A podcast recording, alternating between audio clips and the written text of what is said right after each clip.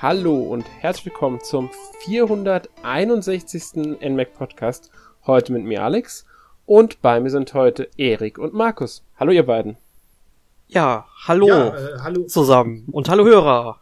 Ja, hallo, hallo zusammen, hallo Hörer, genau. Du hast uns jetzt total überfordert mit dieser Anrede. Genau. So hast du das sonst, noch nie Sonst haben gemacht. wir das ja, eben, sonst haben wir es immer, immer nacheinander gemacht. Auf einmal, äh, wer macht jetzt?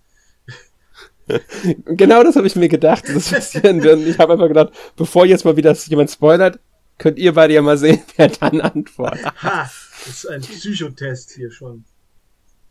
Ja. Ähm, aber gut, so viel äh, dazu. Wir wollen heute natürlich auch wieder über ein schönes Spiel sprechen, ähm, und zwar über Bayonetta 3. Ist jetzt seit, ich würd, knapp zwei Wochen müsste jetzt draußen sein, wenn ich richtig im Kopf habe. Ja, Ich am glaub, ja. 28. Wann ist es Oktober 22 ist das Spiel für die Switch exklusiv erschienen. Ganz genau. Und ja, wie üblich halt, also Bayonetta 3 ist jetzt eine Weile her, dass es angekündigt war. Ich glaube 2017 hatten sie es angekündigt, Mhm. wenn ich mich nicht komplett täusche. Ja, irgendwie so, ne? Aber nur, Müsste es 2017 gewesen sein oder 18? aber nur mit dem Logo, ne? Ähm, auf alle Fälle.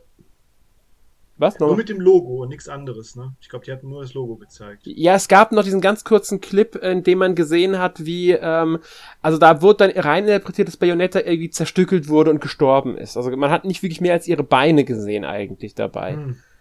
Ähm, aber da, da habe ich dann damals schon, äh, ich glaube, wir haben das schon mal äh, in einer, ich, ich weiß gar nicht mehr, ob wir in der Direct-Analyse war es dann, irgendwo haben wir drüber gesprochen, auf alle Fälle dann. Und da habe ich dann auch schon gesagt, dass ich, äh, dass halt diese Möglichkeit besteht, dass sie da irgendwas machen mit Bayonetta stirbt und was weiß ich und äh, dass vielleicht dadurch dann auch Jun spielbar wird. Also da waren dann einige Spekulationen, die, die wir damals sogar besprochen hatten in irgendeinem Format. Ich weiß ehrlich gesagt aber nicht mehr wo. Das ist mittlerweile zu lange her. Und ähm, ja, jetzt ist es halt da, ein paar Jährchen später. Ich, die haben sich da schon ein bisschen Zeit gelassen für das Spiel. Wobei man da auch nicht äh, be- bedenken muss natürlich, dass dann wieder die Pandemie dazwischen kam und äh, das hat ja einige nach hinten geworfen, wobei das Spiel ja schon zwei Jahre vorher in Entwicklung Ja, ich meine, ich, bei mir kommt es gar nicht so lange vor, weil ich äh, den zweiten Teil erst letztes Jahr gespielt habe, weil ich mir letztes Jahr erst einen Switch gekauft habe und äh, davor hatte ich, ich hatte ja Mhm. nie eine Wii U, deshalb war das jetzt gar nicht so lange bei mir jetzt. Das war irgendwie, klar, aber klar, acht Jahre, natürlich. Unglaubliche Zeit. Ja, acht Jahre seit dem zweiten Teil. Man, man muss dazu sagen, natürlich der Switch-Port kam dann erst vor viereinhalb Jahren. Dadurch ist es, wenn man es erst auf der Switch gespielt hat, natürlich nicht so lange. her. Ich glaube, Erik, bei dir ist es noch gar nicht lange her, dass du die beiden ersten Teile gespielt hast. Nee, überhaupt nicht. Das kommt mir so vor wie gestern. Nee, also ich habe dann im Oktober mir gesagt, komm, jetzt kommt Bayonetta 3, jetzt sollte ich die ersten beiden Teile mal nachholen. Hab dann auch Xbox 360 und Wii U entstaubt und hab die beiden Titel dann auf den beiden Konsolen dann noch nachgeholt und war, ich glaube sogar am Tag vor dem Release war ich dann auch mit dem zweiten Teil durch und konnte dann direkt in den dritten Teil starten.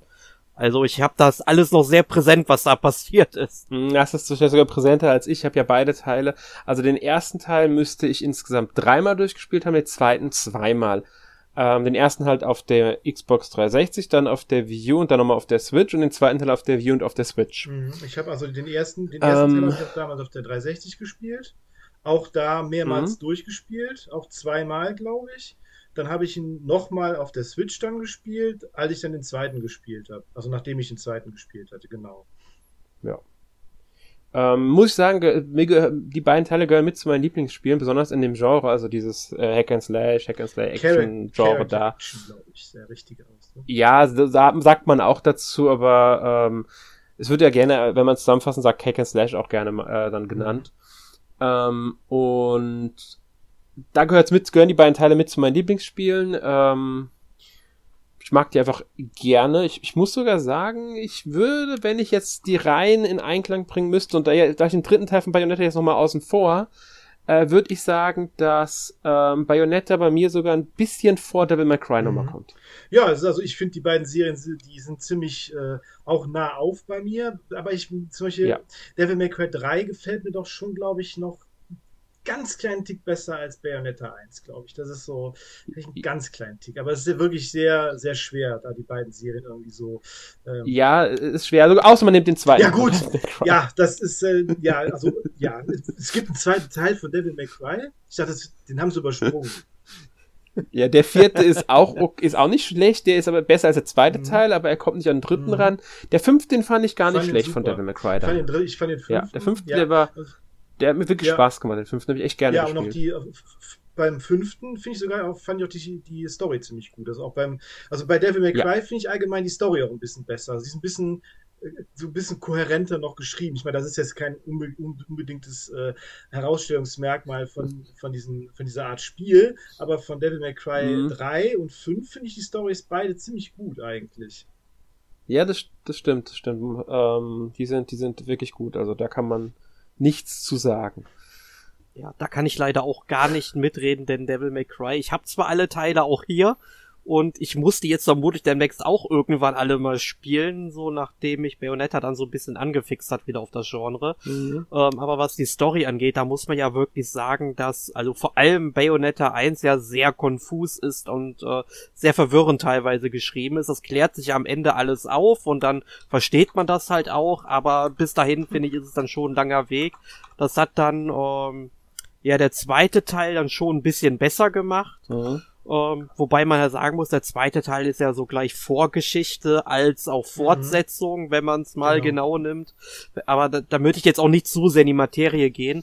Aber um jetzt auf Bayonetta 3 zu sprechen gekommen, da muss ich sagen, war die Story von Anfang an schon ein bisschen verständlicher. Also da hat ja. man sich jetzt nicht mhm. so viel gedacht. Ich meine, da passiert auch sehr, sehr viel verrücktes Zeug. Also es ist typisch Bayonetta. Aber man kommt leichter rein, was aber nicht heißt, dass man jetzt mit dem dritten Teil vielleicht sogar am besten starten sollte, weil ich finde schon, weil es ja auch keine äh, richtige ähm, ähm, ja, Einführung der Charaktere gibt. Man wird ja auch wieder ins kalte Wasser geworfen, weshalb ich finde, dass man die ersten beiden Teile vorher unbedingt auch gespielt haben sollte. Also ja, ich, ich stimme dir zu, äh, es ist auf alle Fälle besser, weil der dritte Teil ist für mich ganz klar als Fortsetzung konzipiert. Mhm. Das war beim ersten, zweiten auch schon, also der zweite Teil war auch schon ganz klar als Fortsetzung konzipiert. Da war, war schon eine gewisse Voraussetzung da, spielt den ersten Teil vorher finde ich jetzt noch ein bisschen krasser, spielt die ersten beiden, weil wir stellen euch niemanden vor. Ihr müsst wissen, wer die Charaktere sind. Ihr müsst wissen, mit, äh, mit was ihr sie überhaupt zu tun habt. Ähm, das merkt man der Story auch ein bisschen gerade am Anfang ja. an, weil die, die, die halten sich nicht mit Erklärung auf. Finde ich jetzt nicht schlimm, ist natürlich nach acht Jahren nach dem äh, Vorgänger, hm, oder wenn man viereinhalb Jahre auf der Switch rechnet, ähm, hm, kann man machen, ist vielleicht aber nicht immer die beste Variante. Klar, man hat diese Charakterdatenbanken, der man ein paar Sachen nachlesen kann, soweit ich komme, oder sonst so die 3D-Modelle.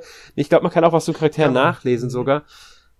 Ähm, aber das ist jetzt auch nicht unbedingt das, was jetzt der Weg sein sollte. Machen viele Spiele, muss man dazu sagen. Ich habe auch schon andere Spiele gehabt, die das gemacht haben, bei denen ich es auch nicht so schlimm fand. Ich finde sie jetzt auch nicht schlimm wenn man möchte, kann man ruhig mit dem, ruhig mit dem dritten Teil anfangen, ähm, muss halt aber damit leben, dass man bestimmte Charakterbeziehungen oder halt einfach Charaktere nicht ausführlich genug vorgestellt bekommt. Zum Beispiel, was es mit der Freundschaft von Bayonetta und John genau auf sich hat, erfährt man, wenn man die ersten beiden Teile spielt.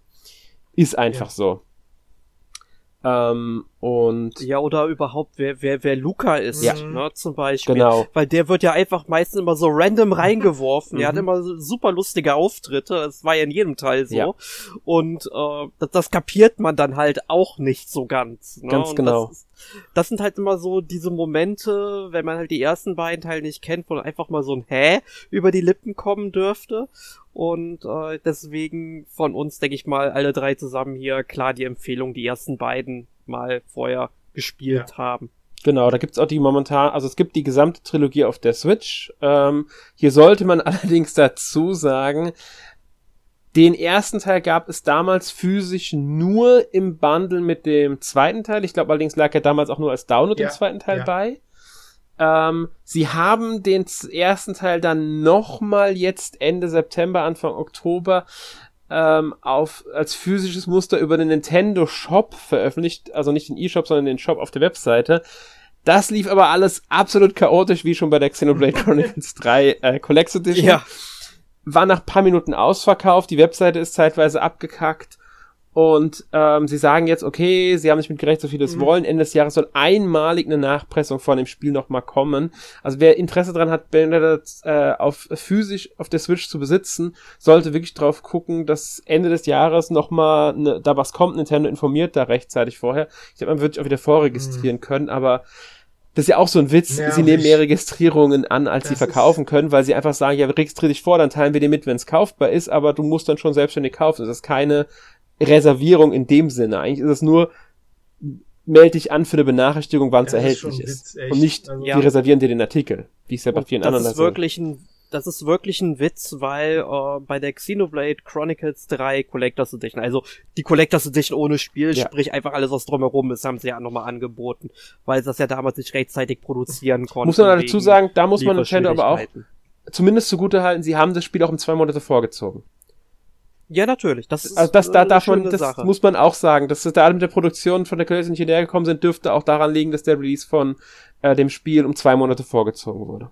Genau, aber ich habe dann zwar auch eine Mail bekommen, aber da in der Mail hieß es dann tatsächlich, die Edition ist in Kürze vorbestellbar. Ja, es bringt mir doch nichts, wenn das in Kürze ist. Ich guck doch nicht jetzt alle fünf Sekunden da rein und drücke auf F5. Mhm. Ja, also was erwarten die von mir? Und ich finde, wenn sie sowas produzieren wollen, warum machen sie es dann nicht einfach als Games on Demand mhm. oder so, dass man halt einfach ja. sagen muss, hey, ich möchte die haben, ich ja. bezahle die jetzt auch schon und dann sieht Nintendo, wie viel sie produzieren müssen. Da zum Beispiel, keine Ahnung, 5000 Leute melden sich dafür, ja, dann produziert Nintendo vielleicht 6000 Stück oder so, dass aber zumindest die 5000 Leute, die sich das Ding vorbestellt haben, die kriegen und dann ja, wird so halt wie, abverkauft. So wie, so wie ja, ganz genau. das macht. So, ne? Ja.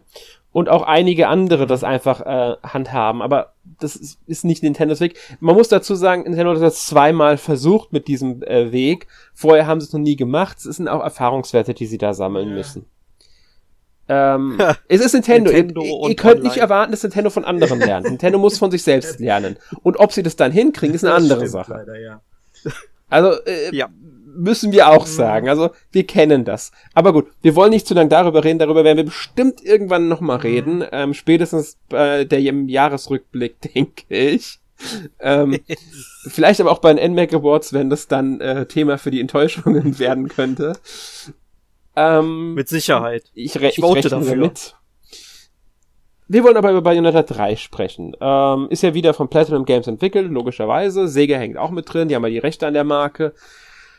Ähm, aber Nintendo finanziert halt wieder genauso wie Bayonetta 2. Deswegen published Nintendo auch und das ist natürlich auch ein Switch-exklusiv und darin wird sich auch nichts ändern wie bei Bayonetta 2, weil Nintendo nun mal die Rechte an den Spielen hält. Genau, dann, und der, wenn auch nicht an der, der Marke und der selbst. Kamiya hat ja auch gesagt, dass äh, Nintendo eigentlich die Serie mehr oder weniger gerettet hat, also dass die Serie so ohne ja. Nintendo gar nicht möglich wäre. Genau, und es wäre nie ein zweiter Teil entstanden, hätte Nintendo nicht gesagt, sie finanzieren mit. Sega gibt auch einen Teil natürlich, sie verdienen ja auch mit. Genauso wird Platinum natürlich dran beteiligt sein. Aber es ist vorwiegend Nintendos Finanzierung, die überhaupt diese Spiele ermöglicht. Ähm, ich denke, damals auf der Wii U hatte war auch einer der Gründe dafür, sie wollten mehr Spiele haben, mehr abwechslungsandere Spiele, die nicht so typisch sind. Und da hatten sie halt ein Spiel, das wirklich auch sich an, an eher ältere Spieler, an erwachsenere Spieler richtet. Und nicht das typische Nintendo-Programm. Ähm, und da dürfte Nintendo dann, weil vielleicht auch Sega an sie herangetreten ist, vielleicht auch Nintendo an Sega herangetreten, wissen wir natürlich nicht. Aber damals gab es ja schon einige Partnerschaften zwischen Nintendo und Sega und da denke ich, wird dann auch, es wird einfach dann zu Gesprächen dazu gekommen sein. Äh, und Bayonetta 3 war einfach ein logischer Schritt dann irgendwann. Mhm. Ja. Ähm, ja, wollen wir über die Geschichte yes. reden? Ja, hau mal raus. Ähm, ja, also die Geschichte beginn beginnt natürlich, äh, sagen wir mal so, sie beginnt mal wieder mit einem, mit einem äh, entscheidenden Moment, also so ist, was man in einigen Spielen mittlerweile hat, das ist kein Vorblick direkt, aber irgendwas, so eine Art Prolog-Szenen-Ding, in dem, ja, wir wollen nicht zu viel spoilern, aber sagen wir mal, da erleben wir so den Anfang der Katastrophe, die dann beginnt. Später gibt's eine recht lange Zwischensequenz mit Bayonetta dann sogar nochmal, also so in New York. Mhm. Hatte zweiter Teil auch gehabt. Ähm, mhm. und dann fängt die Action auch schon an. Äh, Homunculi greifen nämlich an. Hum, ähm, das sind ja so künstliche Menschwesen, Biowaffen-Dinger. Neue, neue Gegnerfraktion. Ähm, ne? Nachdem man in den ersten beiden ganz Teilen genau. ja mit Engeln und dann im zweiten Teil auch mit Dämonen zu tun hat, hat man jetzt diese Homunculi ja. als dritte äh, Gegnerfraktion eingeführt. Ja, man sollte vielleicht dazu sagen, dass sie sogar fast ausschließlich Ja. Gegner, Gegnerfraktionen in dem Spiel sind, weil Engel und Dämonen sind nur in so Bonuskämpfen, die man in Leveln finden kann, hin und wieder mal Genau. dabei und das gar nicht mal so oft. Nee, ziemlich selten. Ja, ähm, also man muss hier wirklich darauf einstellen, dass man wirklich vorwiegend mit diesen Homunculi als Gegner zu tun hat. Was ich gar nicht schlimm finde, ist was fri Neues, Ja. Frisches. Die hätten aber gerne auch ähm, Engel und Dämonen ein bisschen stärker mit also ich einzie- finde die, äh, können. ich finde die jetzt auch, auch gar nicht mal so schlecht design, auch gerade so die größeren sehen Nö. eigentlich ziemlich cool aus. Ich finde nur, sie sehen Ja. teilweise ein bisschen zu ähnlich aus. So. Ja, Ja. das ist aber wiederum, da muss man dazu sagen, das passt dazu, dass sie künstlich erschaffene Wesen Mhm. sind, Homunculi halt. Ähm, da ist es eigentlich logisch, dass sie eine gewisse Ähnlichkeit haben, weil ein Designer, Mensch, der sowas designt, der das Beispiel, der wird ja auch nicht hingehen und dann irgendwie 50 verschiedene äh, Stile wählen, sondern die sollen ja, da ist ja auch eine Absicht dahinter. Und vielleicht ist auch eine, durch den Schaffungsprozess diese Ähnlichkeit gegeben einfach. Hm. Ähm, also das kann man sogar theoretisch irgendwie begründen. Allerdings stimme ich hier zu, sie hätten da schon ein bisschen trotzdem noch mehr, mehr Ja, Variationen gerade- können, die- obwohl gerade es schon einige Genau, gibt. gerade da die Engel ja äh, in Bayonetta so coole Designs seit dem ersten Teil auch haben. Ne? Ja. Genau. Ja, hier, hier fehlt ich, einfach ein ich muss bisschen halt sagen, ähm, ich fand's halt bei den Engeln fand ich halt immer ganz cool, weil da ist ja auch immer ein bisschen Gold mit drin, die haben immer viel geglänzt, aber was Und außen diese ausgestrahlt. Gesichter überall. Genau, und bei den Homunculi, ähm, ich, ich finde die relativ steril so Das ist- vom Aussehen. Aber, her, da muss ich dazu sagen, Homun Homunculi ist ja nicht nur eine Bayonetta-Sache. Homunculi gibt's ja in ganz vielen Sachen. Ja, Und Homunculi werden gerne als sowas Steriles dargestellt, weil sie eben dieses künstlich Erschaffene sind. Äh, weil sie keine echte Lebensform, sondern eine künstliche Lebensform sind. Und ich denke, das wollten sie mit dem Design nochmal unterstreichen. Also ich vermute, dass dieses künstliche, sterile Absicht dahinter ist, eben weil es Homunculi sind, künstliche Lebewesen. Ja, das glaube ich dir tatsächlich. Ja. Das, also ich sehe das auch so wie du, dass die äh, da schon eine Absicht damit verfolgten. Aber das heißt ja dann nicht, dass es mir gefallen muss. Nö, natürlich Ne? nicht. Und äh, das ist halt so der, der Punkt, den ich dann mit diesem Gegnerdesign habe. Das ist halt nicht so toll wie bei den ersten beiden Spielen eben finde. Ja, da stimme ich Mhm. dir voll und ganz zu. Da fand ich bei den ersten beiden Teilen viel, also wesentlich besser das Gegnerdesign. Ja, definitiv. Ähm, gehen wir wieder auf die Geschichte ein. Also wir erfahren dann, äh, ich sehe- erzähle immer, wie die Geschichte so die Grundzüge sind. Singularity, das ist der neue Bösewicht, bedroht das Multiversum. Also wir haben es nicht nur mit einer Welt, sondern mit den, halt dem Multiversum ist zu momentan tun. noch in. Ähm, ne? Multiversum ist im Moment noch so ein bisschen in. Wird ja überall irgendwie. Ja, das war- Momentan Ne? wieder. Also hat er Marvel macht's, DC macht's oder auch hier äh, dieser Film, diese Science-Fiction, Drama, Komödie, Everywhere, Everything, All at Once, hat's ja auch gemacht. Also es ist, es ist irgendwie im Moment ein bisschen in, dieses Multiversum. ja, wie, wie es auch wieder gekommen ist. Ich meine, in Comics bei Marvel und DC ist ja schon Immer, immer ja, präsent genau. gewesen. Ähm, aber wir haben es halt jetzt wieder zurück ähm, und wir haben es halt hier jetzt auch mit Multiversum zu tun, was ich vollkommen in Ordnung finde. Ist es eine, ist eine nette Idee, kann Ja. man machen, warum nicht?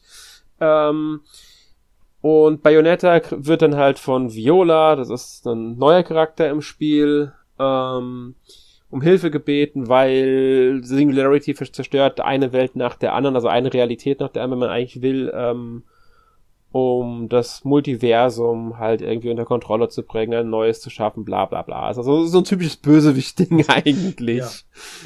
Ja. Ähm, und dafür reist dann, Bayonetta reist dann halt nach Thule, das ist so eine Insel von den Umbra-Hexen und ich glaube, da haben auch die anderen, ich habe vergessen, wie sie heißen, ehrlich gesagt.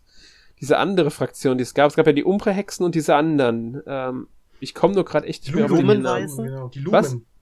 Die Genau, Lumenweisen. ganz genau. Ja, das war irgendwie von denen gemeinsam ja diese Insel und da haben die ja geforscht über eben dieses Multiversum. Dort gibt's Portale, durch die man halt in diese anderen Welten reisen kann, was Bayonetta dann halt auch macht. Und das sind dann im Endeffekt die Level, die man hat. Genau. Ähm, die verschiedenen Welten.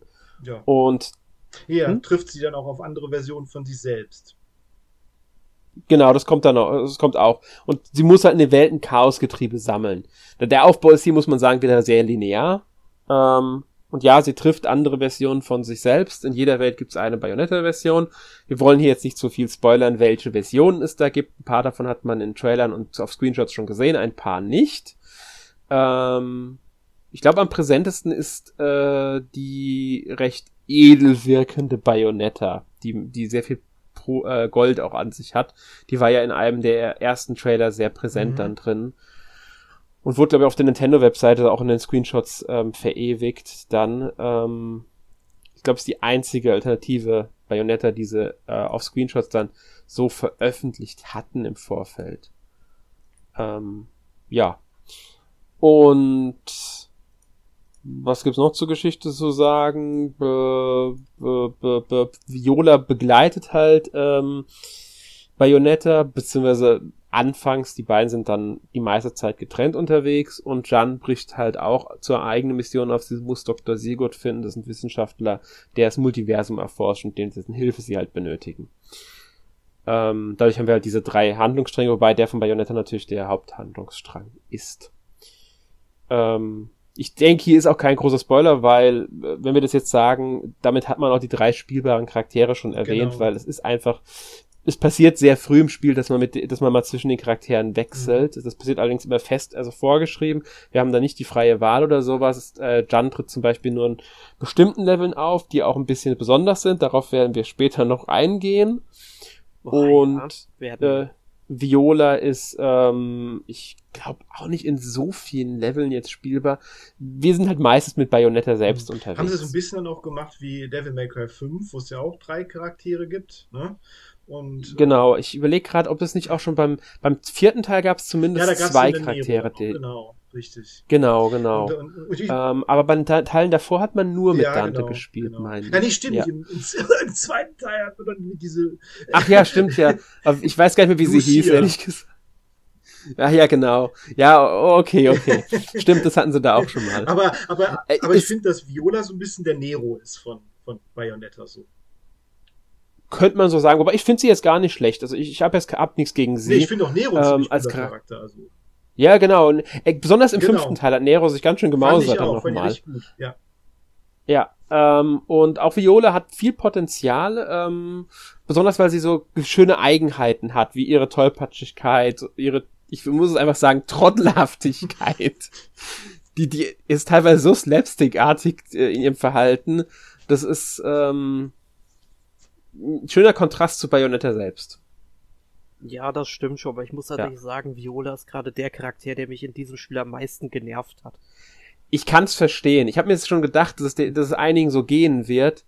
Ähm, aber sie ist schon eine konsequente Wahl für einen Charakter, um einfach nicht eine zweite Bayonetta einfach nur zu ich haben. Ich finde es auch vielleicht in einem, in einem, in einem, wenn dann in 20 Jahren oder so der vierte Teil kommt, kann ja sein, dass sie sich dann auch genau wie Nero ein bisschen weiterentwickelt hat.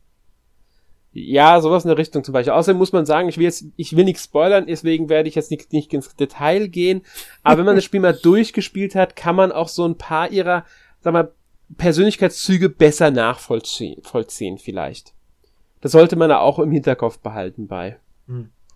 Stimmt. Ähm, ja. Gebe ich dir recht, Alex. Ja.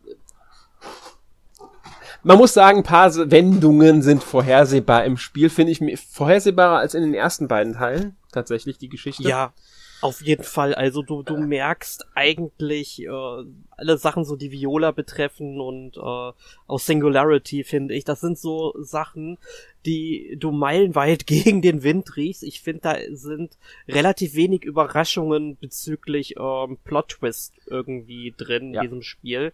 Also da, da war ich ein bisschen enttäuscht sogar. Ja, die Geschichte ist auch das, was so in den meisten ähm, Tests nicht ganz so gut ja, weggekommen ist, ist tatsächlich. Wird ein bisschen kontrovers diskutiert auf jeden Fall. Ja. Sie ist jetzt nicht schlecht. Ich habe schon wesentlich schlechteres Geschichten erlebt in Spielen, ähm, auch im Genre. Aber meiner Meinung nach kommt sie nicht an die ersten beiden Teile ran.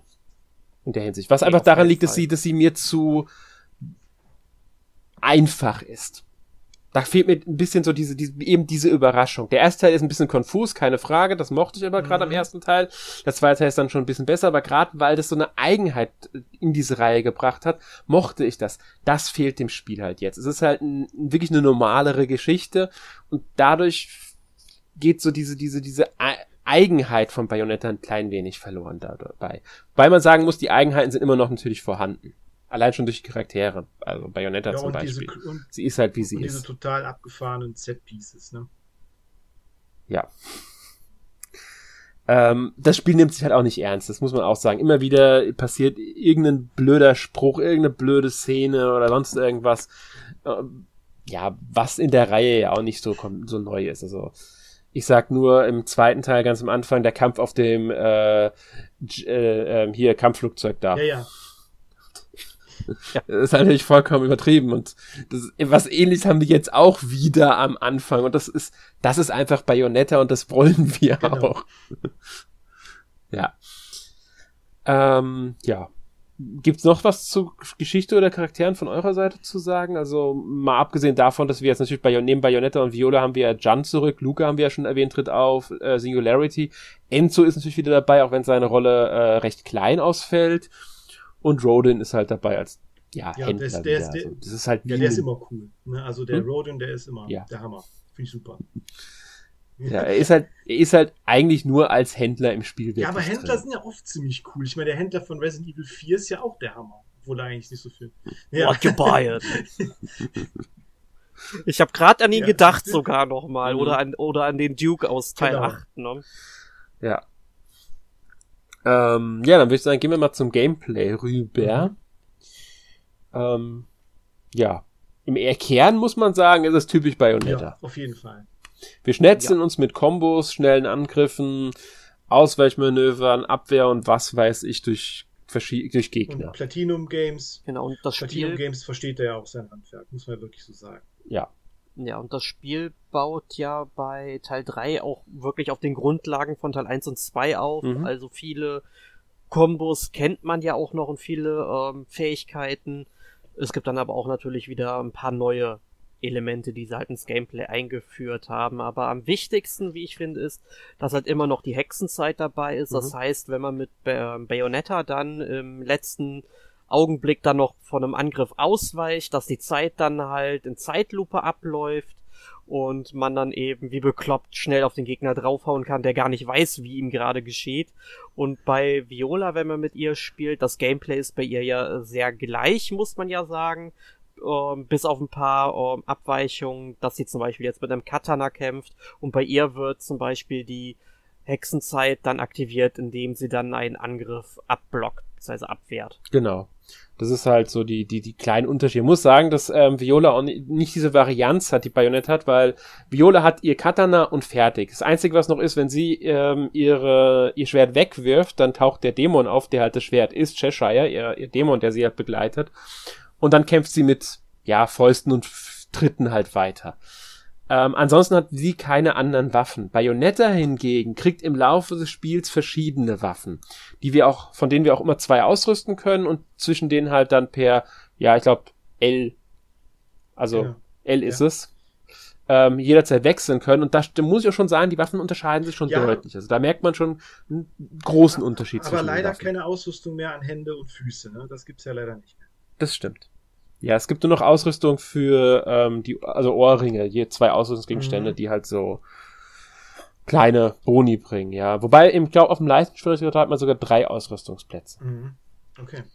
Ähm, aber ich muss tatsächlich sagen, ich finde es zwar cool, dass die Waffen richtig unterschiedlich mhm. sind. Also da ist eine sehr große Varianz drin. Das, das finde ich halt super, dass sie das halt mit reingebracht haben. Aber ich muss halt sagen, ich finde es einfach übertrieben, dass es für jede Waffe einen eigenen Fähigkeitenbaum gibt.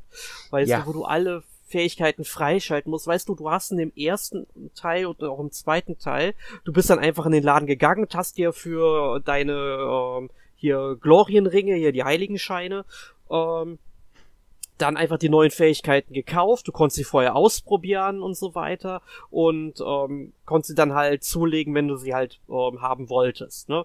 Und Punkt. So hast du die peu à peu erweitert und das hat mir von der Progression her mehr Spaß gemacht als jetzt bei jeder einzelnen Waffe, weil du hast ja auch nie Probleme, irgendwann alles zu kaufen, weil du eigentlich immer genug Geld hast dafür beziehungsweise diese, dieses Blut oder sowas man einsetzen muss dafür. Ja, ich glaube, das glaub ist ich, irgendwie ne? sowas in so einer Seelen, ich weiß so gar nicht mehr, irgendwie Saft, irgendwas. Ja. Saft da von den Homunculi, ne? Oder? Ja. Ja, genau. Und dann für, für jede einzelne Waffe so einen Fähigkeitenbaum aufmachen. Äh, das hat's für mich dann irgendwie kaputt gemacht. Vor allem muss ich auch dazu sagen, dass dieses Menü total steril auch wieder ist. Mhm. Und äh, vor, vor allem das ist noch mal ganz kurz, möchte das gerne ein bisschen weiterspinnen, weil du hast ja zum Beispiel in den ersten Teilen immer halt ähm, diese Notizbucheinträge ähm, gesammelt für den Dämonen und so weiter. Du hast das Buch dann halt aufgeschlagen, dann sah das halt auch auf dem Bildschirm immer wieder wie so ein Buch aus. Und jetzt ist halt einfach so ein scrollender Text und rechts dann halt irgendwie ein Artwork mit irgendwie kleinen Notizen von Viola, glaube ich, die das irgendwie immer kommentiert. Solche Sachen. Oh, das einfach, das hat mich irgendwie sehr aus dieser Immersion dann rausgeworfen, muss ich halt sagen. Aber grundsätzlich, um jetzt nochmal auf diese Fähigkeitsbäumen zurückzukommen, ich finde, das ist einfach viel zu überladen und das hat man auch schon irgendwie keinen Spaß gemacht, da irgendwie groß die anderen Waffen auszuprobieren. Ja, das, das, ist so ein Punkt. Also man probiert die Waffen vielleicht einmal kurz aus, ohne sie zu erweitern, wirklich nur, was sind das für Waffen? Dann kehrt man aber eigentlich meistens recht schnell zu einer Waffe zurück, die einem entweder besser liegt, weil ich muss sagen, ein paar Waffen, mit denen konnte ich nicht gut kämpfen, weil die mir nicht gelegen haben. Da ist es halt schön, dass ich frei wählen kann. Ich kann mich entscheiden, was ich möchte. Es ist vollkommen mhm. egal. Ich kann auch mit der Standardwaffe das ganze Spiel durchspielen und habe keine Probleme, weil die Waffen halt keine Stärkewerte in dem Sinn haben. Ähm, aber will ich alle Waffen hochleveln, muss ich schon Zeit investieren und dazu kommt ja noch, dass mit jeder Waffe auch immer ein neuer Dämon kommt. Und dieser neue Dämon hat ja auch wieder jeweils einen eigenen ähm, Fähigkeitenbaum, den man auch füllen will mit Kombos, weil man den Dämon ja auch. ja. Und Bayonetta bzw. Viola haben auch noch jeweils einen eigenen Fähigkeitenbaum, der auch gefüllt werden muss. Und die ganzen Fähigkeiten müssen mit derselben Währung, ich glaube, das sind die Seelen, ähm, gekauft werden. Dazu kommt noch, dass Bayonetta ähm, halt ihre Lebensleiste und ihre Magieleiste hat. Die können wir wieder, wenn wir genug, ähm, wie heißen sie, ich weiß nicht, diese Herzen, haben oder halt diese Mond... Hexenherzen. Was? Hexenherzen. Genau, Hexenherzen. Und das andere sind die Mondperlen, die können wir für Magie, die müssen wir einsetzen. Allerdings brauchen wir die auch, wenn wir Violas Werte verbessern wollen. Das heißt, wenn wir uns komplett auf Bayonetta konzentrieren, müssen wir in dem Viola-Level damit leben, dass wir weniger Magie und weniger Le eine geringere Lebensleiste haben was uns dort das Spiel genau. natürlich ein bisschen erschweren könnte. Allerdings ja, und dazu möchte ich gerade gerne noch ähm, einhaken, dass das Spiel das am äh, einem Anfang überhaupt nicht erklärt, ja, dass ganz Viola genau. ähm, die Möglichkeit hat, auch Hexenherzen, die man ja gemeinsam halt sammelt, dass man die verteilen kann. Ja. Also ich habe deswegen auch am Anfang immer alles irgendwie in Bayonetta halt reingepackt und mich haben dann die Viola-Abschnitte irgendwann immer recht frustriert. Ich meine, klar, man kann halt Items einsetzen, um sich zu heilen und so weiter, ne? Das unterbricht halt aber auch immer diesen Flow im Kampf. Ja. Und ähm, ja, das ist halt irgendwie ziemlich blöd, wie dass einem das Spiel nicht darauf hinweist. Ja, genau, das, das meine ich nämlich. Man, man wird nicht darauf hingewiesen, es ist so, und das, man erfährt es dann halt erst nach einiger Zeit und bis dahin hat man dann halt vielleicht schon ein paar Herzen und Mondperlen in Bayonetta gesteckt. Und ähm, dann fragt man sich, okay, was mache ich jetzt? Spiele ich Viola oft genug, dass es sich lohnt, in sie überhaupt irgendwas reinzustecken? Oder spiele ich sie so selten, dass es sich nicht lohnt? Das ist eine schwere Abwägungssache, weil man schlichtweg nicht wissen kann.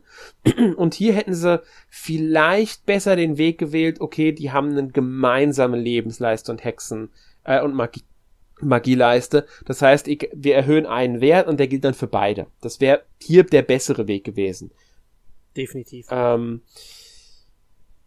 und wie gesagt, auch bei Kombos, warum muss ich dieselbe Combo für jede Waffe extra freischalten? Erhalten, nach hinten drücken und dann äh, Schlagtaste zum Beispiel war, glaube ich, eine Combo.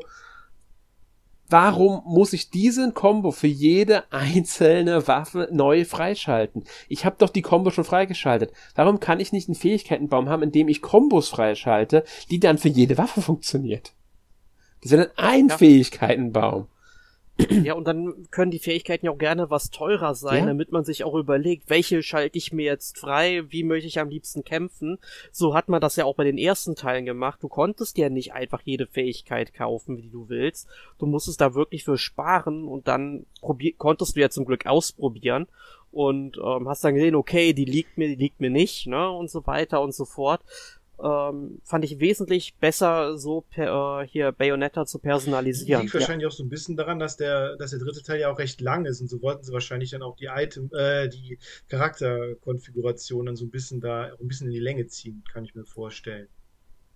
Das kann schon sein, aber wollten, ist der jetzt länger als Spiel jetzt mit einigen Sachen in die Länge ziehen. Ja, aber ist der jetzt länger als der zweite Teil? Ich bin mir da nicht mehr ganz sicher. Ich hab... ja, die, definitiv. Also ich habe also ich habe für den ersten und für den zweiten Teil, ich glaube, jeweils so 14 bis 15 Stunden gebraucht maximal. Ich glaube, für den zweiten Teil habe ich vielleicht sogar noch ein bisschen weniger als für den ersten gebraucht, okay. weil ich da etwas geübter war. Ähm, aber der dritte Teil, ich habe 20 Stunden gebraucht, bis ich ihn durch hatte. Ja, das kommt hin. Das, ist, das, das wird bei mir auch so ungefähr gewesen sein. Ähm, ja, das ist, äh, ich muss sagen, in, an sich ist die Spielzeit vollkommen in Ordnung für das Spiel. Es gibt ein paar Stellen, bei denen ich so gedacht habe, muss das jetzt sein? Ähm, und zwar, man hat ja die, einfach die Level, die sind teilweise echt weitläufig. Ja. Zum Teil finde ich aber unnötig weitläufig. Ja, also ich, ich muss da auch wirklich zu sagen, beim ersten Teil, also Markus wird sich noch dran erinnern, den ersten Teil habe ich ein bisschen dafür kritisiert, weil die Levels eigentlich relativ klein sind mhm. und wenig Möglichkeiten zum Erkunden lassen. Ich finde, der zweite Teil hat das richtig gut gemacht, dass sie ein bisschen weitläufiger sind, dass ich links und rechts mal schauen kann, okay, finde ich da noch eine Truhe, eine kleine Aufgabe, die ich lösen kann, war wunderbar. Und im dritten Teil ähm, irgendwie kommt mir das so vor, als ob jedes Spiel irgendwie eine Open World braucht oder Open World mhm. Abschnitte, obwohl das überhaupt keinen Sinn in diesem Spiel macht. Und so kam mir das bei Bayonetta 3 auch vor. Ähm, vor allem in, in der Wüste ist es ja dann auch schlimm. Mhm. Ja? Du, du kannst da so viel rumlaufen und erkunden. Das ist zwar ganz cool, aber das bringt mir eigentlich sehr wenig, wenn ich eigentlich der Story folgen möchte ja, und, und da weiter vorkommen will. Und das Problem, was du dabei hast, wenn dir dieses Spiel ähm, im ja, im Handlungsverlauf zu schwierig wird, ja, dann musst du eigentlich schon erkunden, weil du findest ja abseits der Wege dann vor allem eben die Hexenherzen, Mondperlen und so weiter, damit du halt dann auch mehr Magie einsetzen kannst, dass du mehr aushalten kannst. Und ich finde, das widerspricht ja auch irgendwie diesem Action-Genre, dem es eigentlich irgendwie ein bisschen zugeordnet werden sollte. Ne? Ja, ganz genau. Und das ist der Punkt. Ich habe viel zu oft Leerlauf gehabt weil ich mich dann halt doch mal umgesehen habe und es sind einfach keine Kämpfe dann gekommen. Dann sollen sie doch bitte wenigstens auch Kämpfe optionale da platzieren ausreichend, dass ich da ein bisschen geforderter bin. Aber oft läufst du wirklich dann nur rum und, und ich bin der Meinung, an vielen, vielen Stellen hätte man die Level ob trotzdem weitläufig lassen können, aber noch ein Stück zusammenstauchen können. Und es wäre immer noch nicht so gewesen, dass man die Sachen sofort gefunden hätte. Da ist einfach das Leveldesign nicht so toll. Es gibt ein paar Abschnitte, die sind gut gelungen, keine Frage. Ich will nicht komplett Leveldesign schlecht reden. Aber äh, es gibt immer wieder Abschnitte, bei denen ich mir denke, nee, das ist das, da, da macht das Erkunden dann auch einfach keinen Spaß mehr, weil ich einfach nicht wissen kann, wo muss ich jetzt wirklich hin. Also muss ich mir jede Ecke angucken. Ähm, und finde im Endeffekt gar nichts dort. Da ist dann wirklich eine Ecke, die ist einfach nur leer. Das heißt, dahin zu laufen ist voll komplett unsinnig gewesen. Und sowas darf nicht sein. Und jetzt habe ich Gerüchte gehört, also gelesen natürlich, dass ähm, ursprünglich sollte Bayonetta 3 tatsächlich ein Semi-Open-World-Spiel werden. Deswegen vermute ich jetzt, dass die ähm, Insel Thule eine Open World sein sollte ursprünglich. Ja, aber ich, ich, ich, ich, also ich sehe das auch sehr kritisch. Also ich denke auch, dass nicht jedes Spiel eine Open World braucht. Ne? Also, nee, definitiv also nicht. Jetzt, ist das irgendwie so der Trend, aber irgendwie äh, nervt es manchmal wirklich. Also ja, wobei man muss sagen, der Trend hat schon wieder Flacht ist, ab, ist ja, nicht mehr ganz. Stimmt. Wir, wir hatten es vor ein paar Jahren noch schlimmer, da war ich auch absolut Open World müde eine Zeit lang. Es ist nicht mehr ganz so schlimm, wir haben immer noch viele Open World Spiele. Bei vielen funktioniert es auch, weil die Welt voll ist, weil man da viel entdecken kann. Und solange nicht übertrieben wird, einfach möglichst große Open Worlds zu bieten, sondern eine Open World, die auch Sinn macht und sei es dafür eine kleinere Open World als jetzt in vielleicht in einem Vorgänger oder sowas, dann ist das vollkommen in Ordnung. Hauptsache die Open World macht Spaß zu erkunden. Hier haben wir jetzt aber ein Spiel, in dem erwarte ich einfach keine Open World. Hier will ich eine ähm, lineare Erfahrung haben und der Geschichte folgen und vielleicht hin und wieder mal ein bisschen Weitläufigkeit. Der Erik hat schon, finde ich, einen Punkt gebracht. Der zweite hat es sehr gut gemacht. Man kann hier ohne Probleme ähm, erkunden, ohne jetzt, was weiß ich, ja, unsinnig Zeit damit zu verbringen, weil ich finde es einfach, Erik, ich finde auch gerade den Wüstenlevel als gutes Beispiel dabei. Es ist zum Teil einfach zu viel. Und unnötig zu viel auch noch. Ja. Ähm, ja. Ich glaube, viel mehr brauchen wir jetzt aber zu den Leveln auch nicht zu sagen. Nee. Ähm, was wir noch erwähnen sollten, vielleicht haben wir jetzt bei den Kämpfen vergessen. Äh, wir haben gesagt, es gibt Neuerungen. Und zwar können wir jetzt diese Dämonenschergen beschwören. Also die Dämonenschergen beschwören, die Höllendämonen, von denen wir ja drei Stück ausrüsten können gleichzeitig und dann per Steuerkreuz zwischen denen wechseln dürfen jederzeit. Also, man kennt ja die, die, das aus der Folge mit den Dämonen äh, Madame Butterfly, Butterfly Gomorra, Gomorra Phantasma. Das ja. finde ich super gut dass das so eine Anspielung auf Devil May Cry ist, ne? die, die Spinne. Ja. Ne, ist ja quasi der Phantom aus Devil May Cry 1 und dass das und dass wir in das bei Bayonetta 3 vorgestellt ist, quasi die Zwischensequenz aus Devil May Cry 1 kopiert. Das finde ich so cool. Da musst mhm. du, musst du so grinsen. Hm, ist ein Hommage genau. halt. Ähm, die sind auch, finde ich, gut eingebunden, die ja. Dämonen. Da finde ich auch nicht schlimm, dass es da mehrere gibt, weil die unterscheiden sich, äh, haben verschiedene Fähigkeiten, werden sinnvoll auch immer eingesetzt. Ja. Ähm, und wenn man dann halt nicht einen bestimmten benötigt, was immer nur halt in einem bestimmten Level der Fall ist, äh, und dann hat man den auch zwangsweise im Normalfall, kann man auch einfach sagen, okay, ich möchte jetzt den, den und den Dämon nehmen, weil den mag ich lieber oder sowas. Und das Besondere hierbei ist, wenn man die raus, also wenn man die beschwört, dann bleibt Bayonetta an der Stelle stehen, man spielt auf einmal die. Mhm. Das heißt, man bewegt sich mit denen und greift mit denen auch an. Und das finde ich ist eine schöne Neuerung. Das gibt so nochmal so, so, so ein anderes Gefühl ins Spiel rein. Kaiju. Auch wenn sie sich zum hm, ja, genau, Kaiju. Das ist ja nur ein Sonderfall mit genau. den Kaiju. Da, da haben wir ja noch was, was ich nicht spoilern will jetzt, äh, weil das geht ein bisschen zu weit, aber Kaiju könnt ihr im Hinterkopf behalten, wenn ihr, wenn ihr das Spiel mal spielt. Ihr werdet wissen, wenn ihr spielt, was ich damit meine. Ähm, aber ich, ich mag es einfach, dass diese, dass man die Dämonen jetzt auch mal direkt steuern kann. Auch wenn sie teilweise ein bisschen behäbig sind, aber das passt ja zu ihrer Größe dazu. Genau. Ja. Ja. Es gibt ein Item, also einen Ausrüstungsgegenstand, durch den man ähm, die äh, Steuerung automatisieren kann. Das heißt, dass die dann von sich aus angreifen und man kann mit Bayonetta weiter frei rumlaufen. Was ja bei äh, Viola sowieso immer der Fall ist, äh, wenn sie Cheshire beschwört, dann spielt man Cheshire ja nicht, sondern Cheshire agiert alleine, während wir weiter mit Viola kämpfen. Mhm. Ja, und dann gibt's noch die Dämonenmaskerade als Neuigkeit. Das ist ja diese Möglichkeit, dass Bayonetta ähm, ja, sich im Endeffekt verwandelt in ein Hybrid aus äh, ihr selbst und dem Dämonen, Höllendämonen, der, dessen zugehörige Waffe wir gerade verwenden, um dann halt auch bestimmte Aktionen zu genau, zeigen. Bei der, so bei, der, bei der Spinne wird sie dann halt zu so einem Spinnendämon. Ne? Also dann hat sie dann genau. Ober ihr, ihr, Oberkörper auf dieser Spinne so quasi drauf. Genau. Und, und ja, man kann sich dann wie Spider-Man auch äh, entlang genau. äh, hangeln. Ja, man kann sogar Häuserschluchten und so weiter. Ja, man kann an Wänden laufen und es ist schon, man muss sagen, es ist wirklich cool gemacht und die Ideen finde ich da auch sehr schön. Man merkt hier auch nochmal, darauf nochmal einzugehen, dass einige der Sachen, glaube ich, auch für eine Open World funktioniert hätten. Stell dir vor, du jetzt eine Open World kannst mit der Spinne da die Wände hochkraxeln. Das wäre ja wie links klettern in äh, Breath of the Wild ungefähr. Neue äh, Erkundungsmöglichkeit halt in der Open World. Aber wir haben es ja schon gesagt, wir brauchen die Open World nicht. Genau. Ähm, aber auch so nutzen sie das sehr gut, finde ich, in den Leveln, ähm, diese Fähigkeiten. Also von daher äh, sehr schön umgesetzt, ja. Äh, was gibt's noch zu sagen? Die Jan-Kapitel.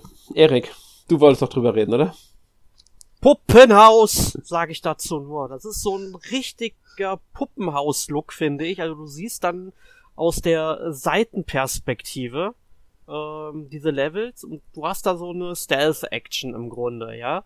Das heißt, du infiltrierst da so eine Forschungseinrichtung, musst dann gucken, dass die Gegner dich nicht ähm, entdecken, musst die hinterrücks angreifen, kannst dann auch über äh, ja, Lüftungsschächte entkommen und, und solche Sachen. Und ich finde, das passt halt überhaupt nicht in dieses Spiel rein. Das ist einfach so anders vom Gameplay, weil Viola spielt sich, sage ich mal, zu 90% wie Bayonetta.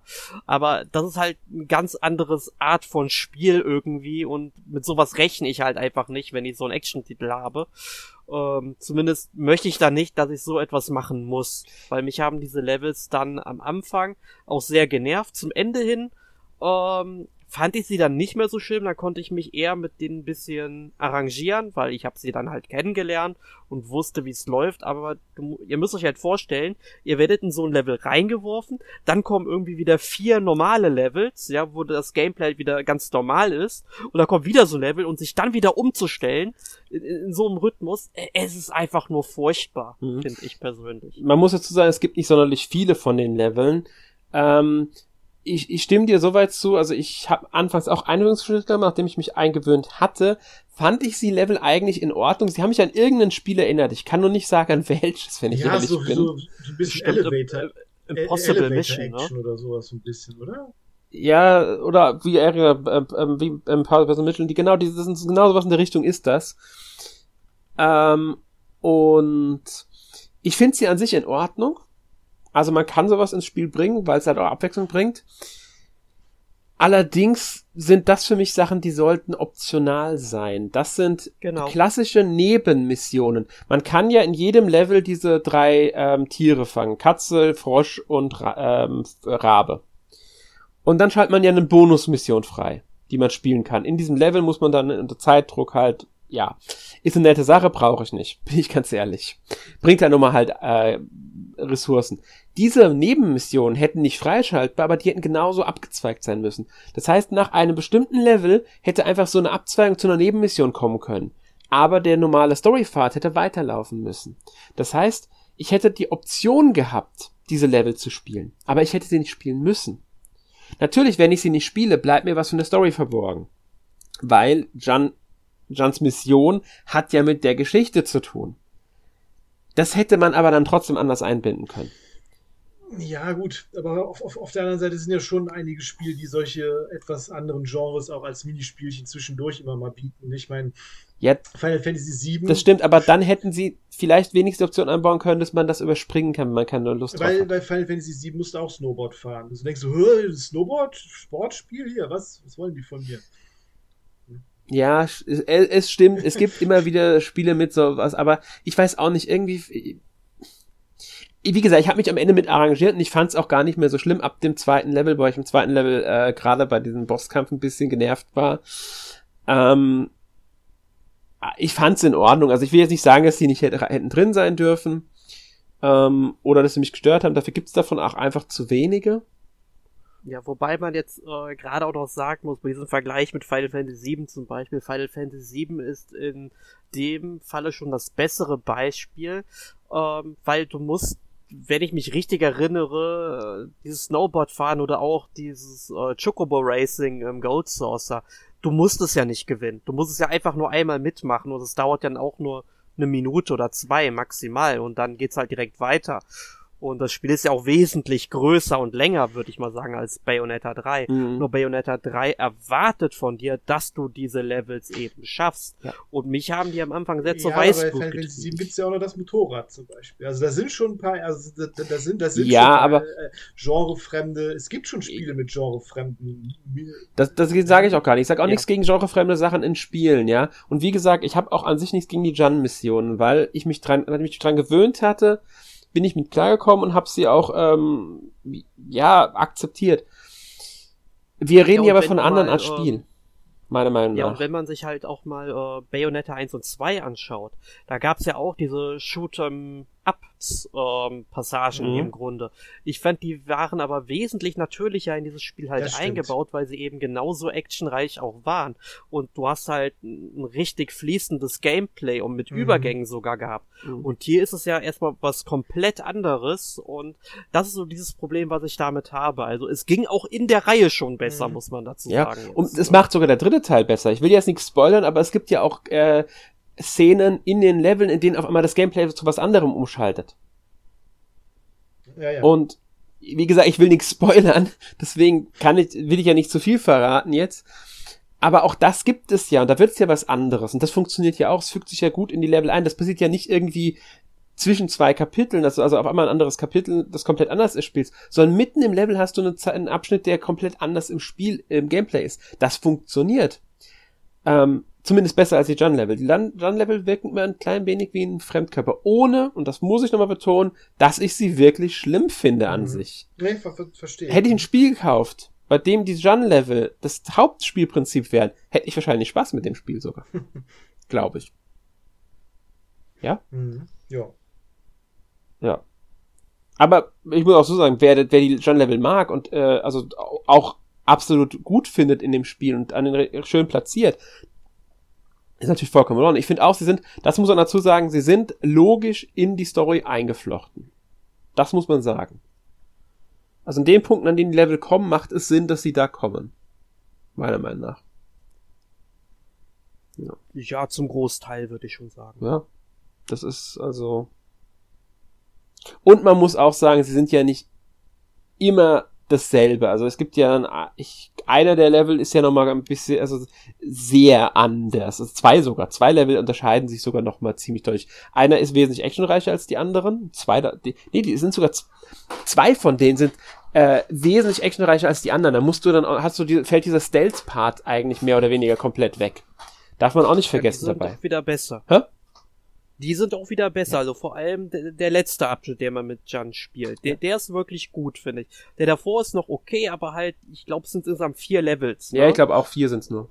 Genau, und die ersten beiden finde ich halt wirklich furchtbar. Also mhm. das passt da halt nicht rein und mich, mich hat's einfach nur genervt und ich war froh, als es dann vorbei war. Ja.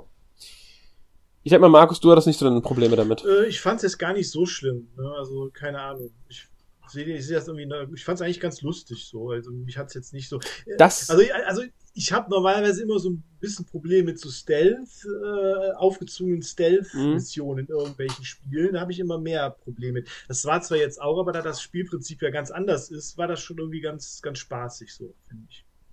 Ja.